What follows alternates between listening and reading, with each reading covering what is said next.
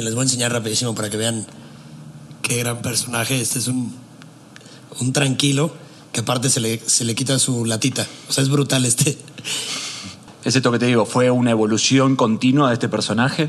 Fue como un juego de escribirme cosas a mí mismo para que las lea en algún otro momento.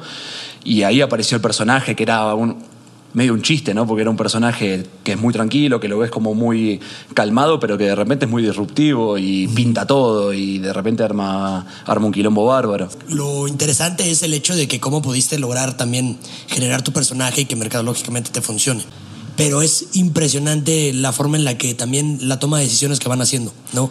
En su caso, que dicen, oye, voy a, voy a México y no me llevo nada de, material. Sí, eso fue bien loco. O sea, por un lado tuvo que ver con, con, una problemática de viajar con obra original en un vuelo internacional, o sea, desde Argentina hasta acá, que tiene sus limitaciones y sus, y sus cuestiones, pero tampoco quería traer ni, queríamos traer una muestra que, no tenga identificación local. Creo que ser artista es un trabajo insoportable porque continuamente lo sos. Digo, no es como una oficina que cerrás la llave, te fuiste y volvés el lunes a, hacer tus números o lo que sea. Eh, uno es artista contento y es artista en sus momentos más tristes y también es, es importante afrontarlo como artista.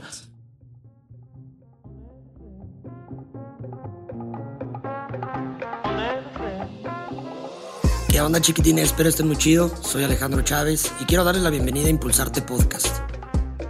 Un podcast dedicado al fácil entendimiento del arte, pláticas divertidas con personas que yo considero que son excelentes artistas y mejores seres humanos. Y pues nada, espero lo disfruten.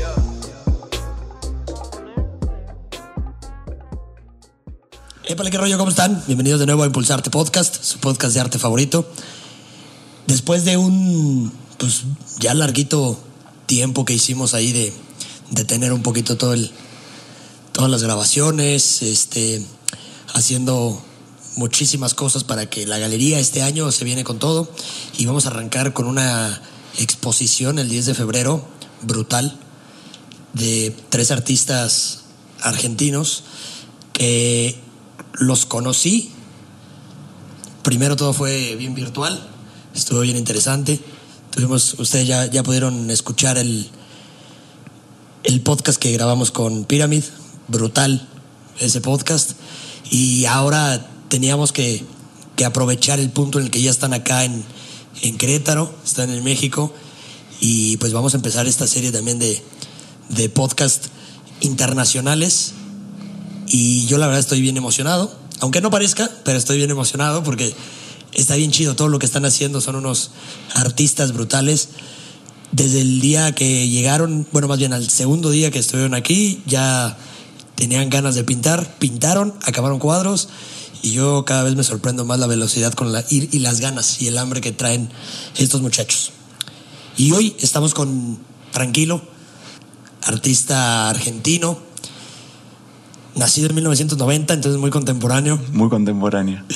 Eh, naciste en Buenos Aires, hermano. ¿Cómo estás? Antes que nada, gracias, qué chido que te diste la, la vuelta, ni siquiera aquí al podcast, sino a Querétaro, que vamos a armar una muestra brutal. Había que aprovechar, obvio, estar acá en Querétaro Y, y por qué no hacer esto, que es súper interesante. Bueno, después de lo que hicieron con, con Pyramid, eh, me, me, habían dado ganas de, de, participar ya.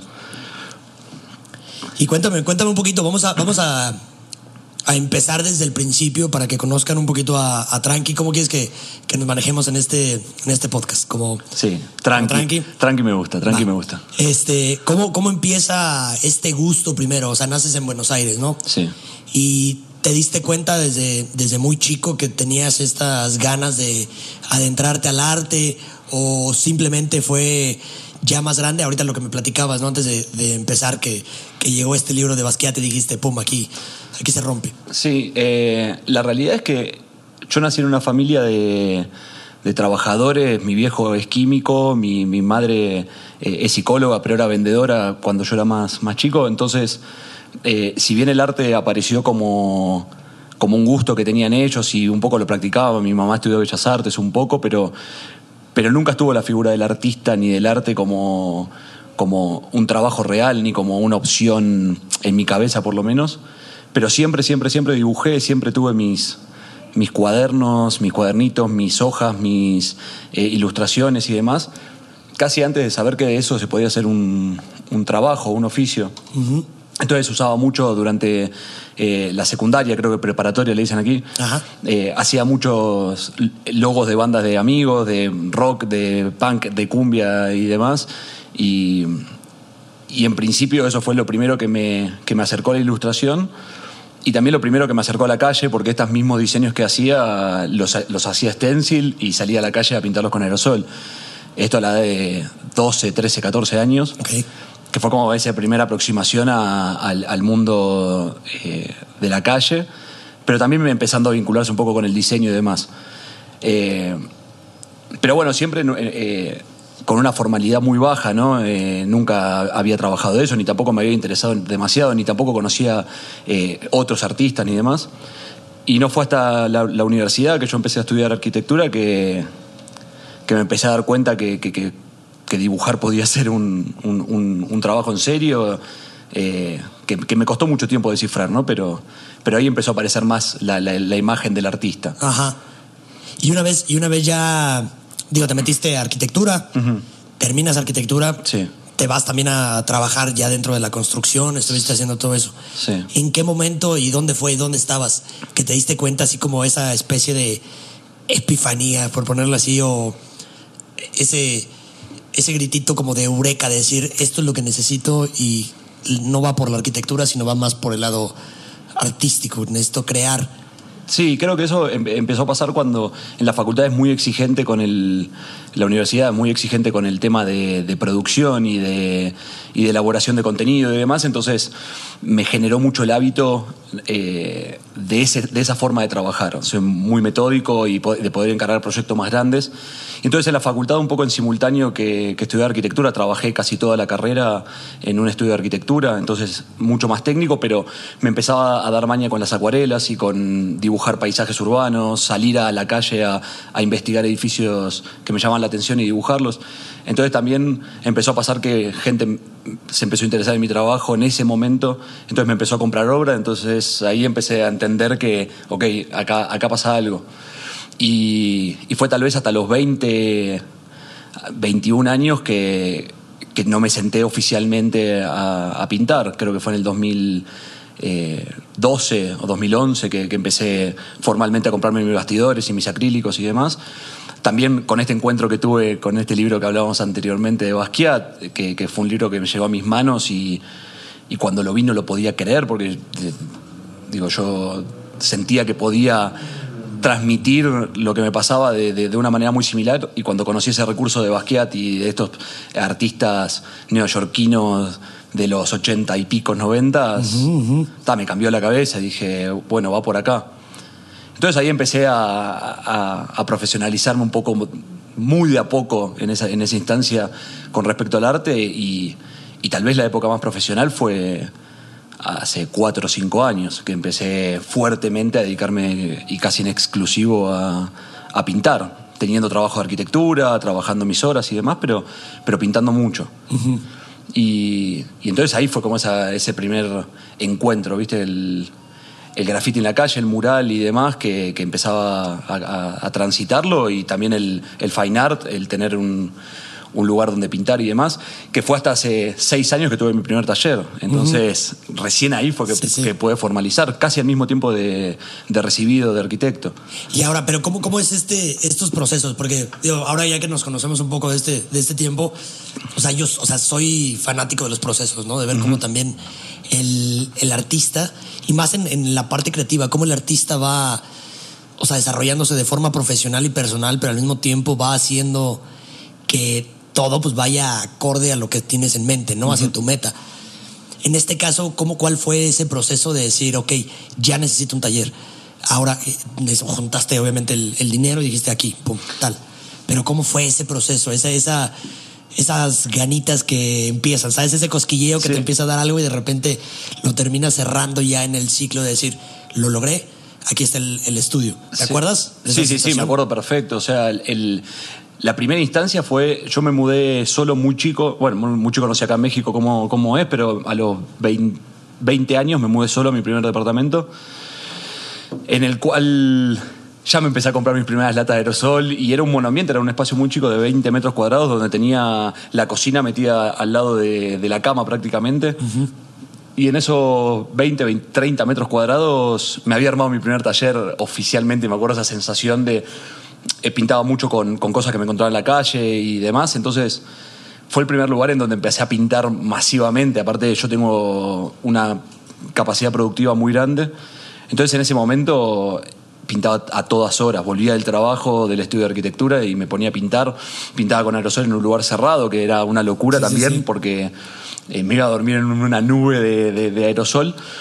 Y, y siempre en, en esa primera instancia fui pintando en mi casa.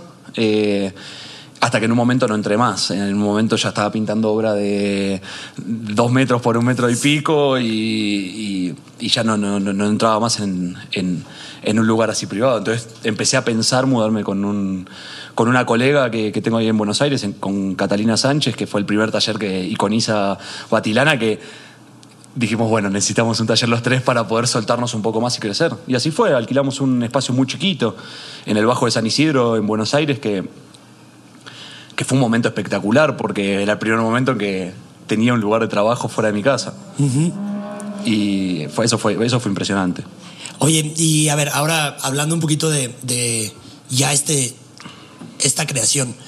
Tú, desde el 2011 por ahí, que ya te profesionalizas, ahí ya salía el, el, el personaje tranquilo. Ahí, desde ahí ya eras tranquilo, ya, ya, bueno, suena chistoso, ya desde ahí ya eres tranquilo, ¿no? La Sí, verdad, sí, sí. Para los que no lo conocen, sí es muy tranquilo. A nivel marketing funciona mucho, tranquilo. Sí, sí, sí, claro. Y aparte acá Pirámide desde atrás y gritando mentira. Eh, el personaje en sí apareció casi espontáneamente en estos cuadernos que yo uso muchos cuadernitos tipo Moleskine eh, que durante la etapa de arquitectura lo- los usé un montón como bitácora de viajes, como bitácora de un semestre en la facultad o lo que sea. Y, me la pasaba dibujando unos personajecitos monolínea. Entonces le dibujaba la cara y la boca y la nariz todo con un solo trazo y me divertía mucho como ese desafío, que, que entonces fue la primera, la primera vez que apareció un personaje eh, más formal en, en- en mi dibujo. Pero siempre, siempre, siempre dibujé personajes, siempre me identifiqué con, con, con estos personajecitos que no tuvieron nombre hasta hace un año o dos años. Ok. O sea, Tranquilo apareció en esta última etapa cuando empecé a explotar mucho más la calle que, que el fine art también. Entonces necesitaba esconderme un poco atrás de, un seudónimo que, que me diera un poco más de libertad en, en determinados lugares. Oye, y, y entonces, ¿qué era lo que, lo que pintabas antes en la calle? Y antes en la calle hacía puro stencil, hacía eh, retratos como el que vimos en la obra de Andy Warhol, Ajá. hacía estos trabajos en Photoshop eh, separándolos en, en- en layers, entonces Ajá. hacía retratos de, de lo que sea. Y fue como mi primer acercamiento, este, este cruce entre Basquiat y Andy Warhol. Que en primera instancia todo artista cuando ve un referente lo toma prácticamente literal y después lo va adaptando a lo suyo. Entonces en primera instancia copiaba mucho estos retratos de personas, de personajes que me resultaban icónicos y, los hacía stencil y, salía a pintar eso a la calle. Está buenísimo, porque digo, ah, si de por sí el personaje funciona bastante bien. Les voy a enseñar rapidísimo para que vean qué gran personaje. Este es un, un tranquilo que aparte se le, se le quita su latita. O sea, es brutal este. Chéquelo. Que bueno, aquí lo, lo- lo interesante es el hecho de que cómo pudiste lograr también generar tu personaje y que mercadológicamente te funcione. Sí. ¿no? Al mismo tiempo. ¿En qué, ¿En qué punto, por ejemplo, decides ya meterlo como este, digo, este último año, ¿no? Pero ¿en qué punto fue como también esa decisión de decir, sabes que me voy a ir por aquí, por tranquilo, obviamente atrás del, del seudónimo que funciona, o sea, muchísimo. O sea, todo el mundo, y mínimo aquí en México, todo el mundo, yo lo has escuchado cuántas veces decimos sí. tranquilo. Sí, sí, sí, sí, sí. Y es, y es algo muy chistoso que, que yo creo que te, te puedes relacionar, ¿no? Pero en sí el personaje, pues es un personaje gordito, es un personaje que, que pues sí puede estar como muy tranquilo, ¿no? Como que, pero como que demasiado tranquilo. En sí tú decidiste hacerlo así como pensándolo o fue nada más el ejercicio que estabas haciendo estos dibujos y que de repente lo viste y dijiste, ah, este es. Eh, el proceso fue raro porque, es esto que te digo, fue una evolución continua de este personaje, que de repente en, un proceso más avanzado de estos monolínea empezó a aparecer otro personaje que estaba siempre de perfil en manifestaciones y marchas y demás. Y, y demás, que todavía hoy el tranquilo de una forma escondida lo conserva ese viejo personaje, algún día te lo mostraré. y, mm, y este, este último personaje de tranquilo, el, el definitivo, llamémosle, el que ahora pinto obsesivamente hace dos años, eh, empezó a aparecer en estos cuadernos que empecé a mezclar canciones de, de rock eh, de habla hispana, que es lo que me gusta a mí, eh, argentino, uruguayo y demás, mezclado con los personajes. Entonces había una canción que decía Hoy Tranquilo, eh, que la venía escuchando yéndome a hacer un tatuaje. Y cuando llegué al estudio de tatuaje, que me tenían preparado otra pieza, me tatué tranquilo en el, en el brazo. Y, y ahí apareció tranquilo, como, como por primera vez. Y fue una, viste algo que fue cay- cayendo de a poco y, y madura- y madurando. Y el personaje empezó a ser de alguna manera una, una cosa de eh, escribirme a mí mismo en momentos de mucha tensión. En ese momento estaba trabajando con mucha arquitectura, muchos proyectos grandes. Y era como, bueno, tranquilo, ¿viste? Me lo escribía por todos lados, tranquilo, tranquilo, tranquilo. Y mismo me tatué como una consigna, ¿viste? Como para, para seguirla. Entonces fue, fue como un juego de escribirme cosas a mí mismo para que las lea en algún otro momento.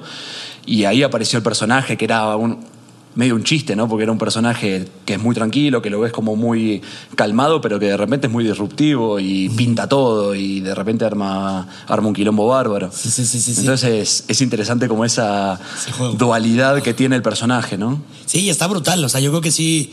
Y, y mucho que he visto, por ejemplo, de este último año, que ya, empezamos como en charlas de, de hacerte este proyecto, pues obviamente estaba viendo que era lo que, todo lo que estaban haciendo. Y sí es brutal la forma en la que están trabajando allá. O sea, algo que, que me llamó muchísimo y lo platicaba con, con Pyramid, ¿no? El, el hecho de Corta. O sea, Corto Estudios, allá tienen, ese, ese es el taller que tienen allá en, en Argentina. Ajá. Entonces, para los que estén por allá o, o vayan a ir, yo creo que digo, ahora en marzo pueden ya, Escribirme. ya escribirles ajá, para, para, que, para que les dé un tour. Pero de lo que he visto es brutal, ¿no? Y el hecho de que estén trabajando tan profesional y tan. ¿Cómo, cómo decirlo? Como tan tendido. O sea, como muy. Sí, sí, sí, y parejo. Ajá. Y también, o sea, que, que sí viven, creo yo, que, que viven como con esta, esta idea de, de trabajar, o sea, macizo, trabajar duro, pero tranquilos, trabajar también, digo, lo he visto, tuve la oportunidad de meterme un poquito como a su proceso creativo en lo que estaban haciendo un cuadro que yo pensé que iban a tardar un ratotote, ¿no? Y de repente empezaron a pintar y pa, pa, pa, pa, y cosas bien hechas. Sí. Es algo que me sorprende muchísimo, porque, digo, no de que acá no lo haya, obviamente sí hay gente que trabaja muy rápido, pero es impresionante la forma en la que también la toma de decisiones que van haciendo, ¿no? En su caso, que dicen, oye, voy a, voy a México y no me llevo nada de, de material. Sí, eso fue bien loco. Platícame cómo, cómo fue eso, cómo llegaron a ese punto de decir, ¿sabes qué? De acá no me llevo nada, mejor todo lo que hagamos la producción allá se va a hacer y pues ya tenemos que conseguir la forma y, Sí. tranquilos. En realidad creo que, o sea, por un lado tuvo que ver con, con una problemática de viajar con obra original en un vuelo internacional, o sea, desde Argentina hasta acá, que tiene sus limitaciones y sus, y sus cuestiones, pero tampoco quería traer, ni, ni queríamos traer una muestra que, que no tenga identificación local. Entonces, era bastante importante para nosotros y para pensar la muestra que, que estamos haciendo y demás, que tenga que ver con, con Querétaro, que tenga que ver con México y, y, y entonces estaba bueno venir, sentir eh, y, y que todo sea muy intenso. Digo, eh, eh, en los ocho meses que tenemos el estudio en Buenos Aires nos dimos cuenta de eso, que, que lo que funciona es la intensidad. El que, el que abandona pierde, eso también es, Sí. es otra realidad, pero, pero entendimos que alquilamos un galpón de casi 500 metros cuadrados, en menos de un mes lo teníamos funcionando con 15 artistas ahí adentro, en un mes después el gobierno de la ciudad nos propone hacer festivales, en un mes después estamos haciendo una gira internacional, entonces lo adoptamos también como una, como una política nuestra como artistas. eh, bajar la cabeza y llevarnos todo puesto. Y, y la verdad es que no funciona porque somos ese tipo de personas que, que lo único que necesitamos es recursos y el resto va a salir. Entonces también cuando yo llegué acá, llegué sin nada de obra, igualmente ya venía pensando, esto hace un año que venimos hablando contigo para, para este proyecto, entonces ya había una especie de digestión de, de lo que teníamos ganas de hacer, pero pero también fue llegar acá y encontrar iconografía local, encontrar tradiciones locales y encontrar usos locales, costumbres, consumo. Entonces se va a armar algo interesante en ese sentido, como nosotros totalmente ajenos a, a, a cómo es la civilización y la, y la sociedad queretana y. ¿Queretana? Sí, sí. Queretana y, Míralo, ya estás. y, y mexicana en sí. Entonces van saliendo cosas lindas porque nosotros lo estamos viendo todo desde afuera. Entonces es, es muy interesante. Y lo que también está súper, súper interesante también es la forma en cómo se están adaptando, ¿no? Que yo creo que también está, es, es complicado, digo, de- en, varios aspectos. Que es lo que veíamos, ¿no? También la, la comida, por Hmm. ejemplo. Sí, perfecto. O sea, la comida, digo, yo los veo y, y disfrutan en sí probar las cosas. O sea, no... no Estuve cuatro meses antes de venir soñando con comer tacos en México. Y no te estoy cargando, ¿eh? y me, iba a dormir soñando. Pero porque ya lo habías probado. Sí, sí, sí. O sea, la vez que, la vez que viniste la Sí, vez sí, pasada. Este, y sí, sí pasa. sí No, pasa. no. Ahora veamos a, a, a Pirámide un ratín estando en Buenos Aires, lo que decíamos, llegando allá van a quererle poner picante a todo. Es que es así. ¿No? Sí, sí, sí. Pero ¿cómo han visto, por ejemplo, en sí el, por ejemplo, la, la interacción entre artistas que han tenido oportunidad de ya conocer algunos, este, el movimiento también artístico acá, ¿cómo lo es?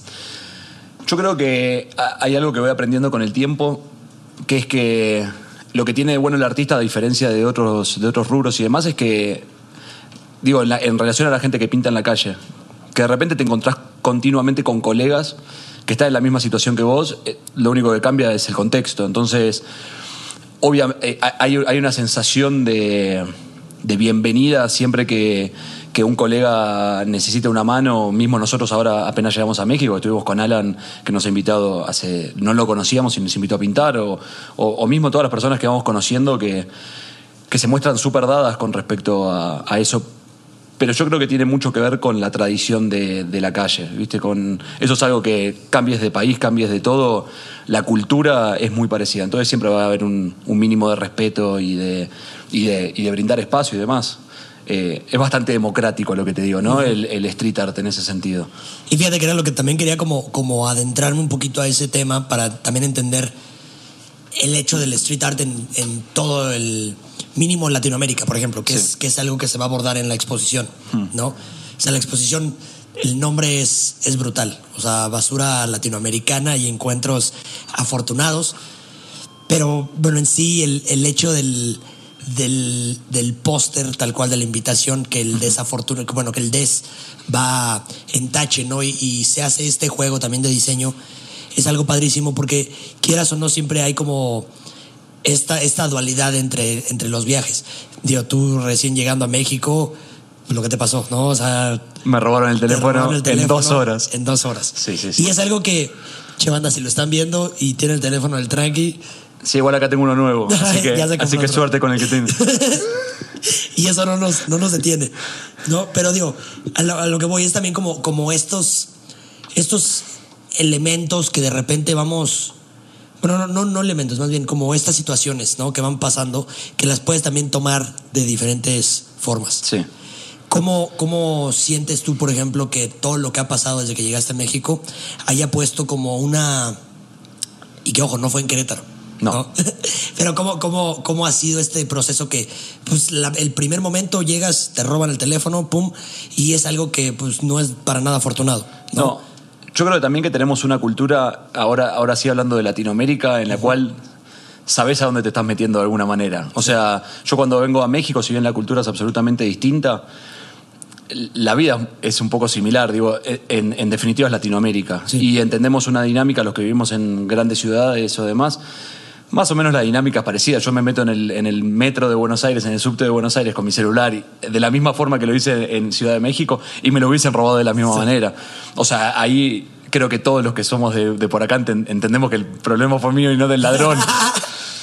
Pero Entonces tampoco lo, lo- o sea, lo tomé como una experiencia alocada ni, ni desafortunada. Digo, son cosas que pasan también en, en Latinoamérica. Claro. Pero también tiene la otra cosa de que de esto, de que ser un lugar totalmente abierto, en, en- en el sentido de a vos no te conocemos y por el simple hecho de confiar nos abriste las puertas de la galería y así un montón de otras instancias. El, el- el otro día que fuimos al Museo de Arte Urbano en Querétaro, que nos abrieron la puerta. Entonces hay como una necesidad eh, muy fuerte de compartir en- en- en, todo el street art y fundamentalmente creo que, en relación a, a- a los latinoamericanos, que compartimos un lenguaje, que tenemos un cierto código, una misma, una historia muy, muy similar.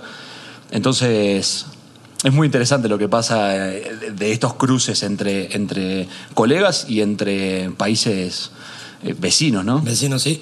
Y ahora, ¿y esto cómo afecta o cómo beneficia tu proceso creativo? En este punto, hablando nada más del, del hecho de la muestra, Sí. ¿no?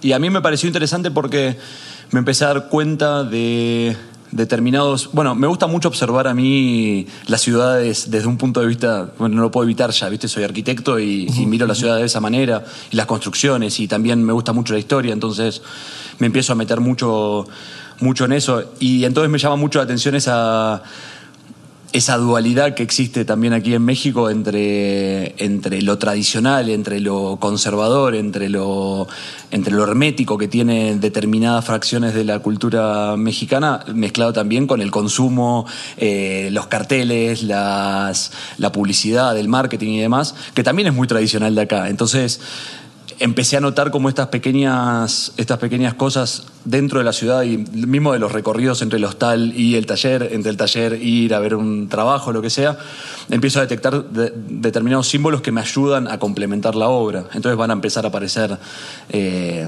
cartelería mezclada con, con cosas tradicionales de México, como la Plaza de Toros o, o determinados íconos que, que me parece bien interesante el contraste, ¿no? Estás viendo un edificio del 1800 y de repente enfrente tenés un Oxxo y estás viendo la pirámide que tienen en Querétaro y encima tiene un edificio eh, español eh, casi adosado enfrente de una Pemex eh, con un cartel verde. Entonces es muy interesante ese contraste entre lo arqueológico y lo, y lo marketinero. Sí, sí, sí, sí. sí. Entonces empezó a aparecer eso en, en la obra mezclado con el tranquilo y demás. Y es algo que te funciona bastante bien también en, o sea, ya hablándolo como en tu obra en general, o sea, es algo que buscas también encontrar eh, dentro de la, o sea, es esa búsqueda de inspiración en, en tu obra en general, o ahorita lo aprovechas No, para me- crear. Me gusta, me gusta pensar el, el arte como, como una expresión. O sea, yo soy muy de, Todo lo que me pasa a mí le está pasando tranquilo eh, en sus obras. Y, y soy muy transparente con eso y casi que es el único lugar en el cual al 100% soy honesto con lo que me está pasando. Entonces va a haber lapsos en los cuales no voy a poder ver nada porque estoy enojado, porque lo que sea. Entonces ya el contexto va a cambiar y ya no lo voy a ver de la misma manera. Entonces mis obras van a ser mucho más introspectivas o demás, pero Mismo en Buenos Aires hace tres meses hice una muestra totalmente separada del proyecto de Tranquilo y del personaje, que tenía mucho que ver con la revisión de, de mi adolescencia y de, y de mis gustos de la adolescencia y demás, que fortalecieron también mucho esto. Me gusta mucho identificar determinadas cosas que pueden armar un contexto. Entonces, eso va, va a aparecer siempre en mis obras y, y es algo que me gusta mucho hacer, entonces también va a aparecer mucho acá. Y ahora, ahora ¿qué- ¿cómo podrías, por ejemplo, responder a la pregunta de qué es lo que hace a un artista?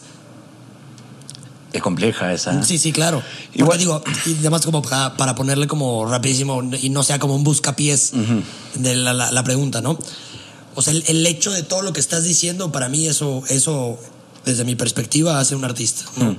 O sea, el, el regresar a la, a la infancia, el regresar a la juventud, el poder observar, crear y exponer, ¿no? Porque no nada más es, pues ya lo hice y ahí quedó, sino es exponerte, estar abierto también a la crítica, estar abierto a lo que pueda pasar. Ni hablar. Pocos, pocos, pocas personas tienen esa habilidad de decir, pues aquí estoy, soy yo, esto es lo que yo hago y esto es lo que, lo que en realidad pues quiero presentarle al mundo. Ahora se, se presta mucho en, en tema, por ejemplo, redes sociales, ¿no? Que estás abierto a crítica. Sí. Pero pues a través de una foto, puede ser una edición, puede ser muchísimas cosas. En sí, no estás abierto a la crítica, porque puedes eliminar un mensaje y ahí murió. Sí. En este tema artístico creo que va más allá.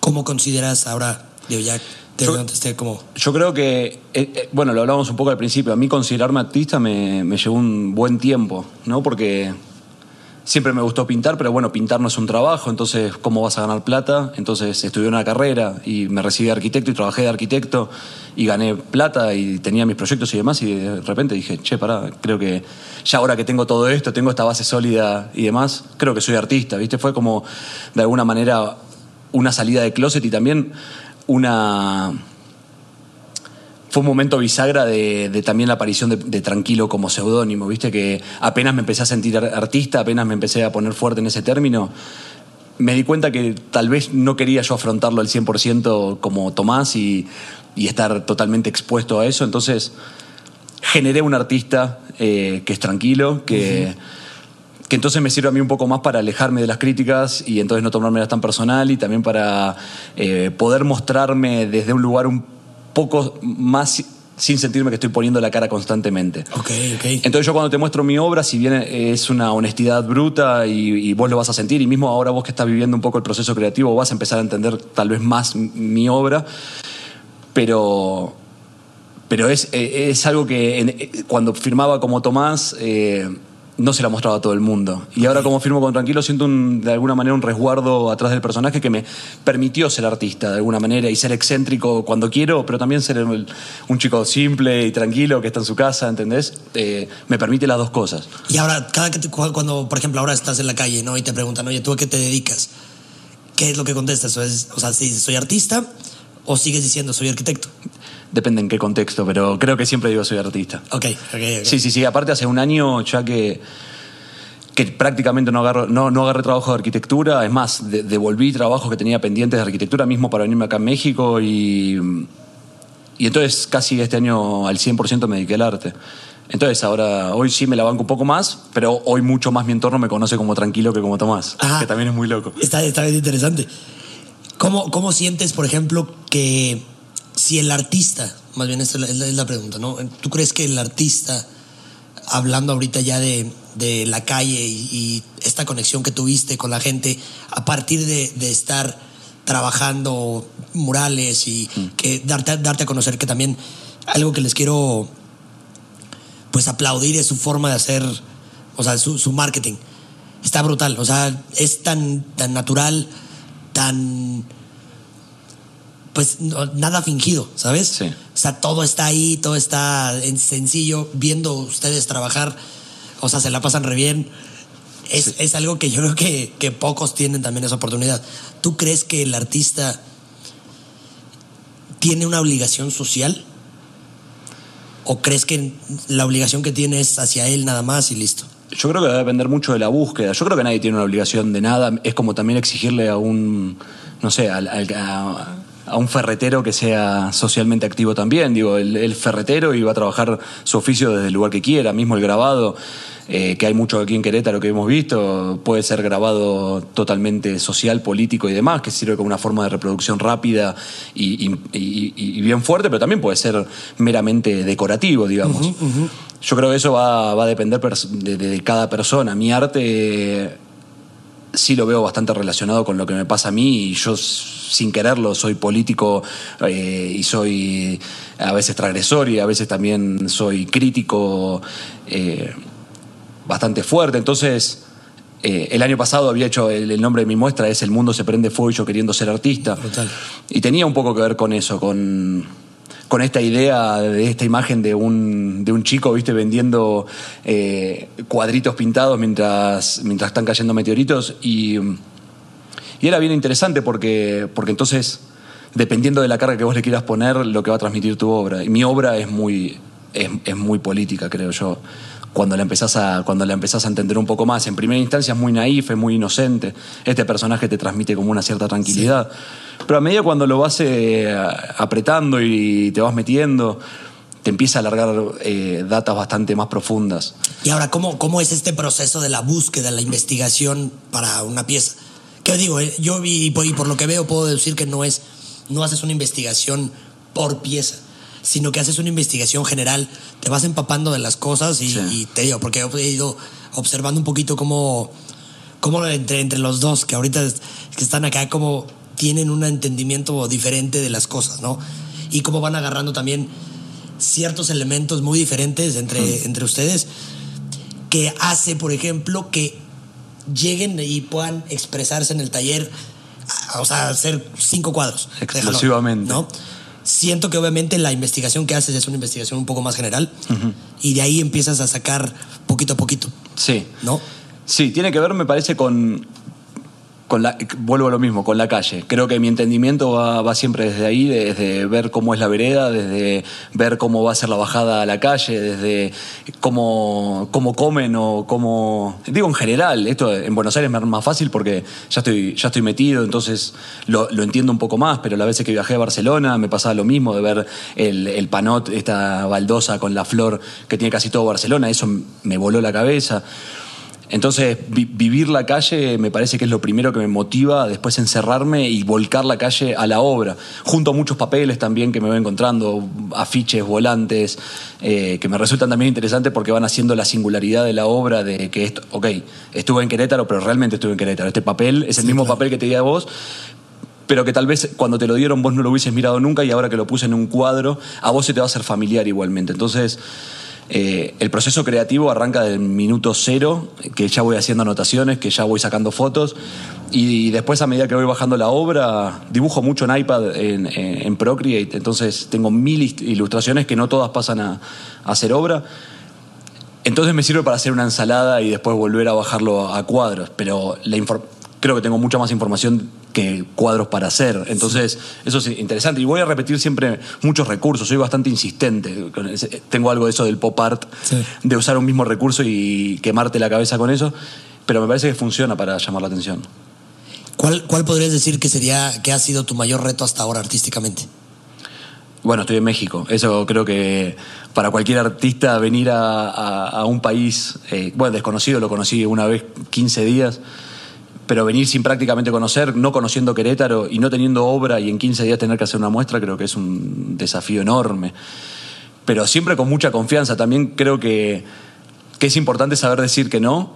Uh -huh. Y prácticamente no digo que no nunca, pero tengo mucha conciencia de, de, lo que puedo llegar a ser. Justo lo que te iba a decir así, creo que nunca en todo el tiempo que hemos estado acá no has dicho no para nada. Creo que no digo O sea, que creo no que nunca. para nada. Es así como, oye, no, y vamos a hacer esto, sí, de una. Sí, sí, sí. Sí, sí, sí. Sí. Oye, y esto, sí. Sí, tengo, una, tengo mucha energía. y, ay, no, y, y era lo que les decía, ¿no? Platicando, porque digo, los pongo rapidísimo en contexto. Platicando este, un día ya que estaban produciendo, ya nos sentamos a, a hablar más de, de, negocios y platicando yo les decía, es que pues el tiempo, digo, todo obviamente visto desde mi lado, pues de galerista, ¿no? El que Sí. yo tengo que cuidar que las piezas salgan bien para que la gente pues pueda, pueda apreciarlas y no sea algo tan desechable o algo que, que perjudique a todos, Sí. ¿no? Y lo que a mí me llamó muchísimo la atención y, y, me- y a la fecha sigo todavía...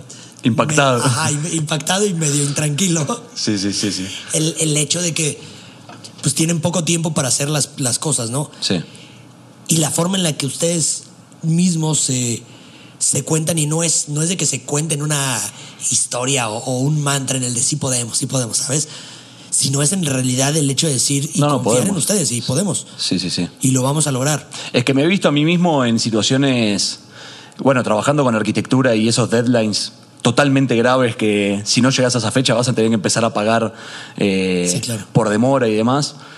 Y también mismo la carrera, esa fue la parte de arquitectura en la cual no me arrepiento de haber estudiado. Muchas veces digo, che, ¿para qué estudiar arquitectura si, si en verdad yo quería ser artista? Pero creo que, que hay algo en la, en la parte mía de ejecución de proyectos que, que sin la arquitectura no lo hubiese podido hacer. Eh, realmente entiendo, tengo, tengo una, un buen entendimiento de los tiempos, de la demora, de los procesos. Entonces, si me comprometo con algo es porque lo voy a hacer. Si no, tal vez no te hablo más. En vez de decirte que no, y desaparezco. Pero, pero no, siempre que digo que sí a un proyecto es porque voy a llegar y y voy a llegar muy bien. Y aparte de todo, e- es esto, trabajamos mucho en comunidad nosotros. O sea, en Buenos Aires tenemos nuestro galpón, que somos 15 artistas, y, trabajamos todo el tiempo todos juntos, o la mayoría del tiempo todos juntos. Entonces, hay una, una- una especie de confianza colectiva que se va generando del trabajo colectivo, que eso también es algo disruptivo en el arte, que antes el artista Sí. trabajaba en su cueva y solamente te mostraba lo que exponía.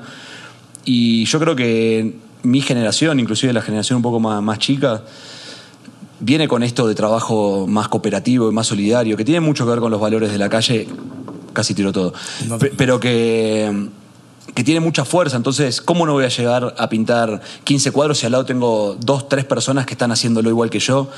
Y, y son tremendamente talentosas, entonces siempre te van a subir la vara, entonces siempre tu trabajo tiene que estar a la altura de las circunstancias, no podés ser menos que tus colegas, no por una cuestión de competencia, sino por una cuestión de competencia sana, ¿no? Sí, sí, sí. Entonces siempre hay confianza en ese sentido. Si yo dije que sí, eh, Pyramid dijo que sí, y Samot dijo que sí, y bueno, ahora no es momento de, de tener dudas. Sí, claro. Vamos para adelante, ¿entendés? No, y digo, ya estando acá, ya también, ¿cómo, cómo se van a echar para atrás? Ya, Sí, sí, sí. ya sería como algo. Es que lo hemos hecho todo el tiempo. Todo el tiempo nuestros deadlines son de tres días. Pintar un mural, nos llama una empresa para pintar un mural y dicen, bueno, de acá dos días. De, che, quiero este cuadro, bueno, tenés que tener para pasado mañana. Entonces, entendemos trabajar con, con- con velocidad y también la, la sinergia que tenemos nos ayuda mucho, ¿viste? No, cuando paramos es como esta ola que te viene de atrás y te vuelve a empujar. Sí, sí, sí. sí. Eh, Eso es muy interesante. ¿Y cómo podrías decir ahora qué, qué es tu mayor satisfacción en este momento? O sea, ¿cuál ha sido esa mayor satisfacción? Digo, el reto se, se resume, ¿no? A la parte de México, ahorita Sí. llegar sin nada y pintar a full, Sí. hacer una exposición completa de dos pisos, con, ya porque aparte, digo, les voy a adelantar nada más un poquito, va a ser un poquito inmersivo también esto. Sí. Este, es una experiencia completamente diferente a lo que han visto, mínimo aquí en Querétaro y aquí en, en- en Impulso Galería, que eso es lo que a mí me emociona, por ejemplo. Sí. O sea, me emociona muchísimo el hecho de que estén aquí, el hecho de ver cómo están pintando, el hecho de ver cómo están trabajando. Ver, digo, hace ratito fuimos a ver a dos personas para hacer un, este, unas intervenciones en empresas brutales que ya después irán viendo. Pero algo que me emociona muchísimo más también es el hecho de cómo, o sea, cómo está su cabeza ahorita con tanto, porque lo digo, lo, lo platicamos, ¿no? Pero cómo tienen tantísimo que van aterrizando una a una, una a una, una a una. Llegas a la, a la satisfacción, te lo pregunto, por el, por el hecho de que si eres del tipo de persona que cada meta que va logrando, suponiendo un cuadro, que terminaste ayer, ¿no? Mm. Que ayer hiciste dos, ¿no? Sí. Sí, hice capaz más. Ok. Pues hice lá- láminas y todo. Sí, sí, sí. Ok, entonces, y, y esas, o sea, ¿vas celebrando esos pequeños logros o eres una persona que, que hasta que no terminemos la muestra en sí?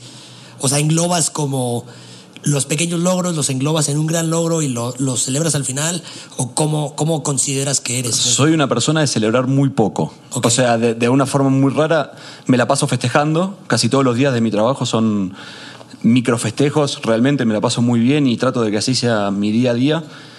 Pero realmente mis objetivos eh, se van pateando de, de- de forma muy exponencial. Digo, el año pasado mi meta más grande era hacer un, un solo show, una exposición yo solo, que iba a ser la primera, pero enseguida eso quedó opacado porque apareció el proyecto de México. Opacado en cierto Sí, sentido, claro. entonces una vez que ya terminé, al minuto uno que ya terminé esa exposición, yo ya estaba pensando en México.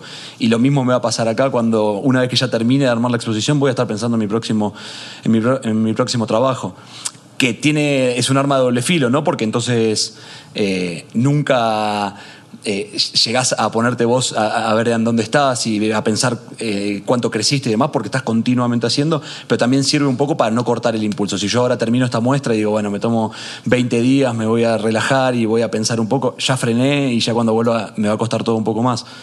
Entonces creo que la satisfacción está en continuamente hacer.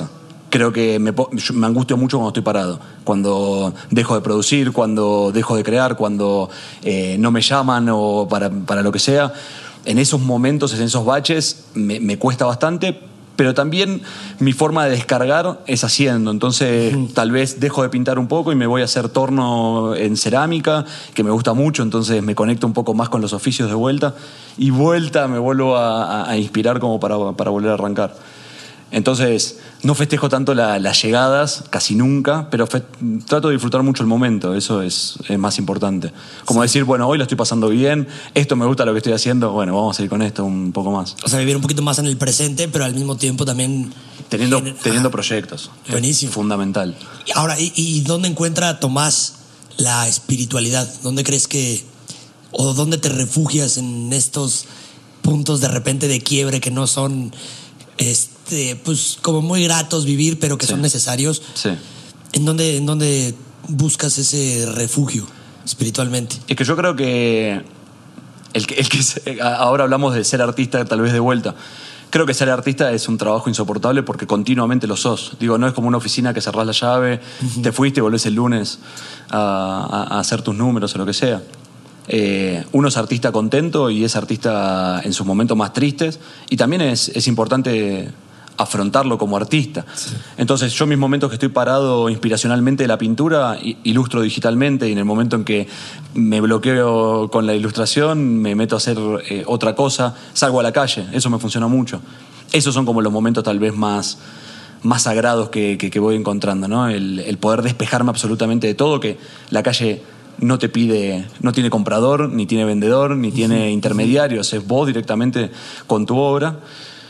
Entonces eso es una- un poco tranquilizante, ¿viste? Es plata mía que yo gaste en mis aerosoles, es plata mía que voy a poner en una pared donde yo quiera y, y ya, y eso terminó. Entonces es un momento bastante Espiritual. espiritual. Qué loco. Sí, sí, sí. Pero siempre me refugio en la pintura, la verdad es que no me puedo escapar. Eh, es algo que, que es más grande que yo y es más fuerte que yo. Y, Y a final de cuentas también es terapéutico para ti, o sea, el hecho de estar ahí trabajando constantemente en la pintura. Sí, hago terapia todos los días con eso, la verdad es que sí. sí, ¿no? Pues con razón. No, hay una catarsis genial porque se, se ve mucho en los trazos que, que, que uso y de repente trazos muy fuertes y de repente trazos muy delicados. Se nota mucho, bueno. Se nota mucho. Hay que conocerme, ¿no? También es No, y está brutal, digo, yo, yo la verdad, como les dije el, el primer día que, que estaban trabajando, o sea, gracias por, por dejarme estar aquí, porque si hay, hay gente que es como de, bueno, pues No, me eh. voy a poner a trabajar, así como de, pues, Kyle, ¿no? Sí, sí, sí. Y el hecho de que ustedes estén ahí desde el primer momento, que antes de que nos sentáramos a platicar, fue como de que pum, pum, pum, pum, pum, pum, pum, me empiezan a dar y era como de, oigan, pero vamos a, ahora sí que yo al revés, Sí, ¿no? sí, sí, vengan, dale. Vamos a sentarnos, vamos a platicar, vamos a Es que también eso- aterrizar todo. ¿Cómo- Eh, Es nuestro día a día, ¿no? Sí, lo que te iba a Trabajamos. decir, ¿cómo, ¿cómo paran? ¿En qué punto? Digo, ya, tú, tú ya sabes en el punto en el que dices, bueno, pues si yo paro, voy haciendo otra cosa, me salgo, pero en realidad no paras. Hmm. No hay un punto en el que tú dices, ok, aquí sí voy a parar tantito porque le voy a dar, no sé, un día a mi familia o, o, cómo es esa dinámica con, la, con las personas que no están, por así ponerlo, es inmersas en el arte, pero que pues conocen cómo eres, ¿no? Sí, creo que. Bueno, eh, eh, este, este estudio que tenemos es, también un, área social impresionante, entonces cuando nos relajamos nos vamos al sillón en el estudio y, vienen constantemente 10, 15 personas por día a visitarnos, a charlar, o lo que sea. Entonces también nuestro esparcimiento dentro del estudio tiene que ver con, por lo general, gente que está relacionada con el arte de distintos lugares, productores audiovisuales o músicos o, otros pintores o jo- joyeros. Eh, y también me puedo vincular con gente fuera del arte desde un lugar, esto lo hablamos el otro día, de un lugar de admiración. Digo, eh, yo, yo puedo admirar a cualquier persona que haga cualquier cosa siempre que lo haga con, con- con amor y con potencia, de la misma forma que yo lo hago con respecto a mi trabajo. Y entonces me puedo relacionar con una persona que haga cualquier otra cosa, que sea vendedor de lo que sea, que lo viva con esa energía. Y te puedo escuchar y me puede resultar muy interesante. Eh, por supuesto, a la familia hay que darle su espacio. Los domingos en Buenos Aires es, es tradicional juntarte con la familia, entonces siempre es un, es un parate obligatorio de, de familia y de estar, vea con la familia y de estar un rato, comiendo un asado y de, y de bajar un cambio. Capaz los domingos es el día que, que freno casi obligatoriamente. Y después la gente que, que me voy a rodear va a ser toda gente con la que quiero estar. Creo que eso también fue una política que empecé a adoptar hace no mucho tiempo. De decir, che, si estoy con vos es porque quiero gastar este tiempo en vos y quiero aprovecharte y quiero que esto no funcione para todos, ¿no? Claro. Y tratar de evitar a las personas que no, en definitiva, de repente, ¿para qué están, no? Y por ejemplo, ¿cómo, cómo ha sido ese, ese proceso? Porque yo, o sea, yo por ejemplo te platico en lo, en lo particular, ¿no? Hmm. O sea, en lo personal yo, en el momento que empecé a hacer ese cambio de decir, ok, solo quiero estar con personas que en realidad me, me aporten algo y que yo les pueda aportar algo, Sí. o sea, porque tiene que ser también, creo, mutuo, y que la pases bien también, que, que sea algo a gusto, que no, te, que no te vaya llevando a un camino en el que tú no quieres ir. Que de repente, y digo, platicando con muchas personas, de repente me dicen, no, es que ahí, pues tú tomas decisiones, no va por ahí, puedes estar con esta persona, pero al final de cuentas no tienes que ser como él. Que sí lo creo, ¿no? También, pero Sí. creo que también cada que te vas acercando a gente y vas estando con gente que es afina a tus principios, a lo que tú buscas, te la pasas muchísimo mejor y es Sí, muchísimo claro. más tranquilo. Pero a mí me costó muchísimo trabajo. No, O sea, muchísimo. el hacer el, como esa, o sea, partir y decir, híjole, pues no quiero ser mamón, ¿no? Sí. Pero la realidad es de que pues no, no me Es que eso, ¿no? eso todo el tiempo creo que son. La vida, viste, va siendo como de alguna manera un prueba, prueba y error constante en el cual de repente, obviamente, todo el mundo se confunde y todo el mundo de repente piensa que capaz que quiere estar en otro lado, que no es el, el lugar en donde está. Y de repente te pones a mirar cuando llegaste a ese determinado lugar y te mirás a vos y te das cuenta si sos vos o no sos vos. Sí. Creo que esta cosa de, de- que, que- que hablabas vos antes de, de la originalidad que tiene nuestro, nuestra personalidad y, y en general nuestro trabajo y demás, tiene que ver con eso, con que no te vamos a mentir. O sea, nosotros, eh, y, y te hablo yo desde lo particular, yo si no tuviese ganas de estar acá, no estoy acá. Y si no tuviese ganas de pintar, no voy a pintar, por más que haya exigencia y demás. O sea, siempre hay un- un- una cuota de, de compromiso. Pero, pero fue un proceso que me costó muchísimo, muchísimo. El año pasado fue prácticamente todo un año completo de introspección, de procesos de entendimiento y de búsqueda. Bueno, que me llevó a, a lugares buenísimos y me llevó también a lugares sí, super deep, ¿no? Como muy profundo, muy negativo, que también es parte de esto. Sí. En- pero, pero todo en relación a, a querer ser yo. Y eso es importante, porque si no, en definitiva, cuando sos otra persona, cuando no sos vos, es- le estás regalando la vida a otra cosa, ¿no? Claro. Entonces es- es muy importante vivir tu vida y disfrutarla y que, y que si no, chao, se pasó la vida y, Y adiós. y, y qué hiciste, ¿no? Y en qué la gastaste. Entonces, me parece eso, como lo fundamental es la honestidad. Creo que, que eso fue la palabra clave que me hizo a mí entender eh, todo. Como si te voy a mostrar esto, te lo voy a mostrar honestamente. No quiero ser ya Basquiat ni Andy Warhol en mi trabajo, quiero ser yo. Y, y bueno, ahora tengo técnica y te, puedo, te lo puedo contar de mil maneras distintas, pero te lo voy a mostrar de la manera que a mí me resulte más honesta posible. Mismo si estoy acá y voy a estar con vos y quiero serte honesto, entonces te voy a dar todo lo que puedo. Sí.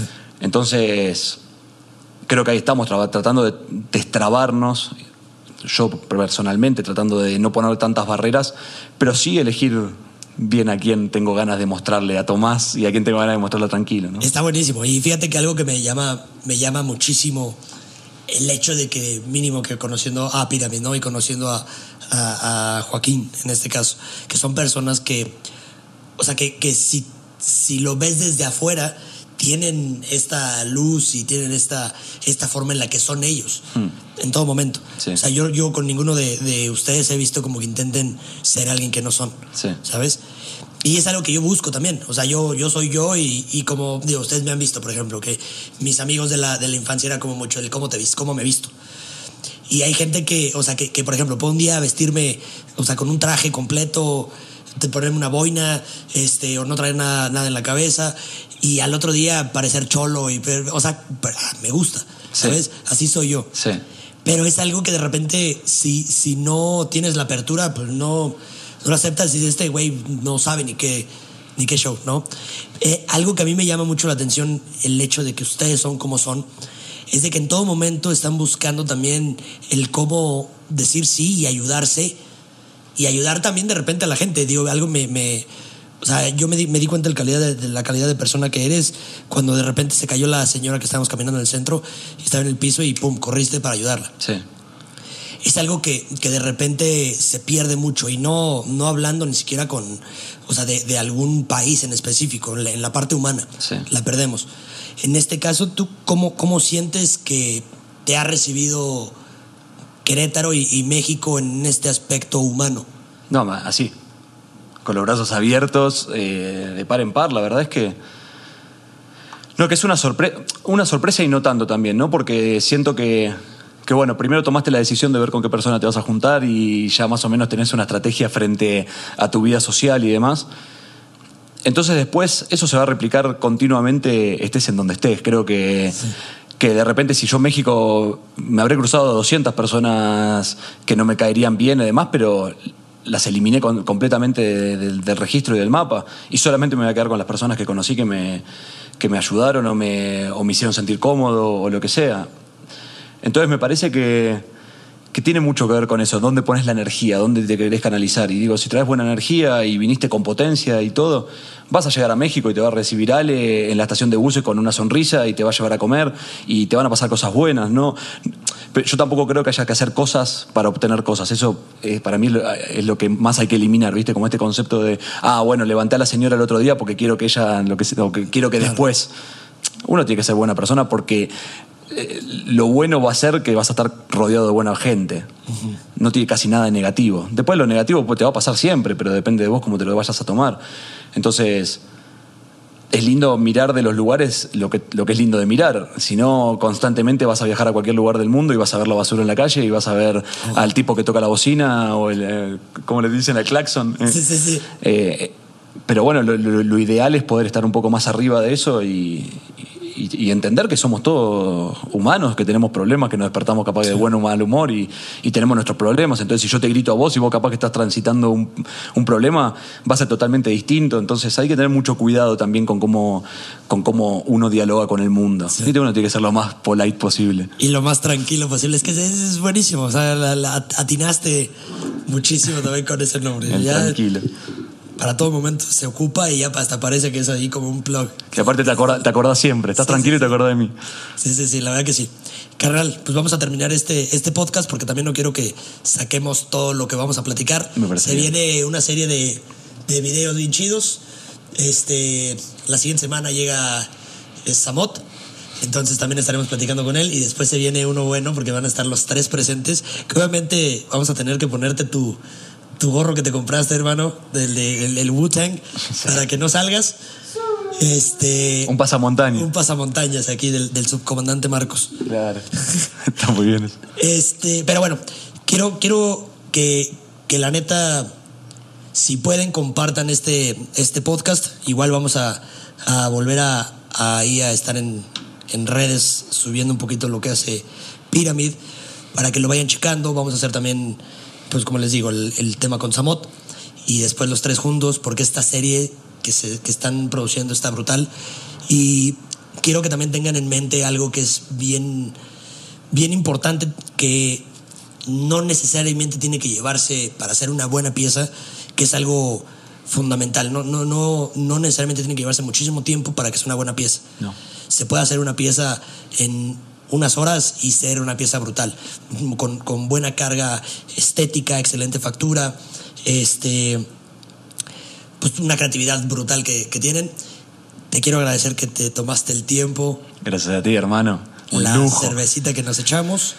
El día de hoy creo que, pues digo, por la hora ya no, ya no vamos a pintar hoy. Y no sé, vamos a ver. Todavía quedan Todavía horas. queda. Todavía quedan horas. Pero bueno, todavía, todavía quedan horas. Pero quedan cervecitas por tomar. Quedan cervecitas. Hoy algunos, entonces no hay, no hay problema. El artista no descansa, eso es lindo. Así es. Y voy a lanzar un, un pequeño reto para los que estén aquí en Querétaro. Obviamente, manden el mensaje, pero lo que quiero ver, quién de todos los que puedan mandar este mensaje se anima a aventarse una reta de FIFA que vamos a poner aquí. Vamos a, a ver la forma de traernos y vamos a poner un día. Me parece bien. Un día, dependiendo de los mensajes, y ya por mensaje nos. Me nos parece armamos, bien, me ¿te encanta. parece? Sí, sí, claro. Hacemos un, un día de una reta completa. Fifas, fifas y cerveza. un- sí, sí, FIFA y cerveza. Hacemos un torneito Me encanta. Porque- FIFA Beer. Y también. Y está, está chido porque nada más lo voy a poner ahí. Lo voy a dejar al aire. El sábado que jugamos, Dale. El que viene, viene. el que ajá, pero el sábado, el sábado, bueno, más bien, el sábado pasado jugamos. Ah, Argentina sufrió una derrota. en la final igualmente, acaba de aclarar, contra un jugador que estaba jugando de local en Querétaro.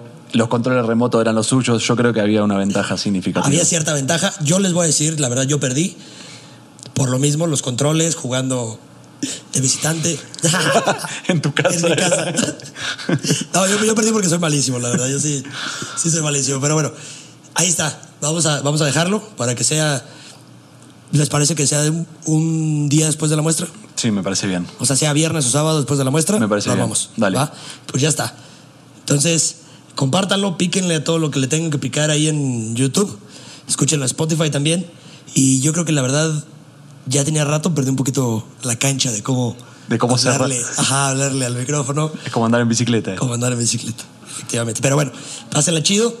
Este. Y pues nada, Nos vemos. nos vemos. Tranquilos. Tranquilitz.